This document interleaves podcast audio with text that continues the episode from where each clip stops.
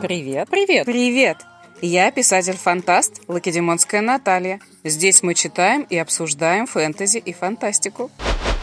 Итак, начинаем зачитывать книгу, еще пока не дописанную. Она находится у меня в процессе написания. Респират «Самка». Глава первая. «Скажи мне, какого реса тебя понесло на поверхность?» — спросил друг. «А ты как думаешь, Сантьяго?» — лукаво ответил вопросом на вопрос собеседник. Некоторое время мужчины переглядывались и молчали. «Я ведь не должен тебе напоминать, что сезон Нириста еще не закончился», — недовольно сказал наконец Сантьяго. «Когда ты успел стать таким законопослушным?» — укорил друга рыжебородый приятель. «Не в этом дело. За пропуск для твоей колымаги мне пришлось отвалить килограмм сахара, Курт. Если ты не поймаешь ни одного респирата, мы на мели», — недовольно заявил Сантьяго. «Поймаем», — заверил друг. «В период нереста все респираты далеко от берега.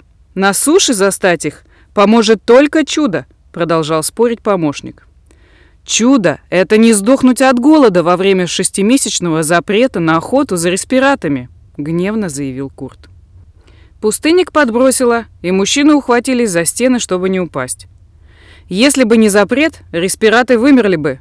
К тому же, именно благодаря запрету сейчас на черном рынке эти пустынные твари на вес сахара, жадно проговорил Сантьяго. Нам обязательно повезет, я чувствую, решительно заявил Курт и пошел к выходу.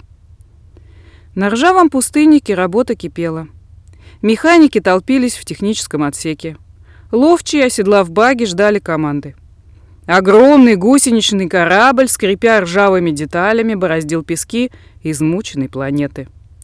Курт поднялся на вышку и спросил следопытов. «Есть хорошие новости?» Мы еще слишком далеко от побережья, начал оправдываться парень с перебитым носом. В период нереста их даже на берегу не будет, вмешался второй. Курт бросил нападавшего голос следопыта гневный взгляд. Тот осекся и снова уткнулся в перископ. «Нам нужен респират, всего один, чтобы дожить до легальной охоты. Хотите жрать? Работайте!» — грубо заявил Курт.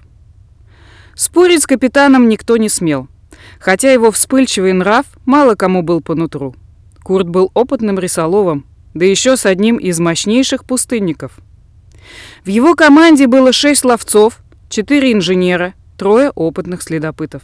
Мало кто в Субе мог похвастаться такими ресурсами. Огромный пустынник Курта знал каждый рисолов в подземном городе. Многие завидовали бывалому капитану. Ходили слухи, что он баснословно богат, но скрывает это. Однако на деле все обстояло иначе. Сложный и сильно потрепанный песчаный корабль требовал постоянного ремонта и доработок. Большую команду приходилось кормить независимо от сезона. Весь навар в сезон легальной охоты приходилось откладывать, чтобы выплачивать людям сахар, когда идет запрет на отлов респиратов. За 26 лет мужчина успел скопить лишь опыт и огромное уважение коллег – Многие называли его лучшим рисоловом. Толстосумы Ультимуса вставали в очередь за его уловом, ведь в сезон охоты он отлавливал самых сильных респиратов.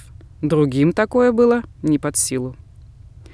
Понаблюдав за следопытами, Курт спустился к двигателю.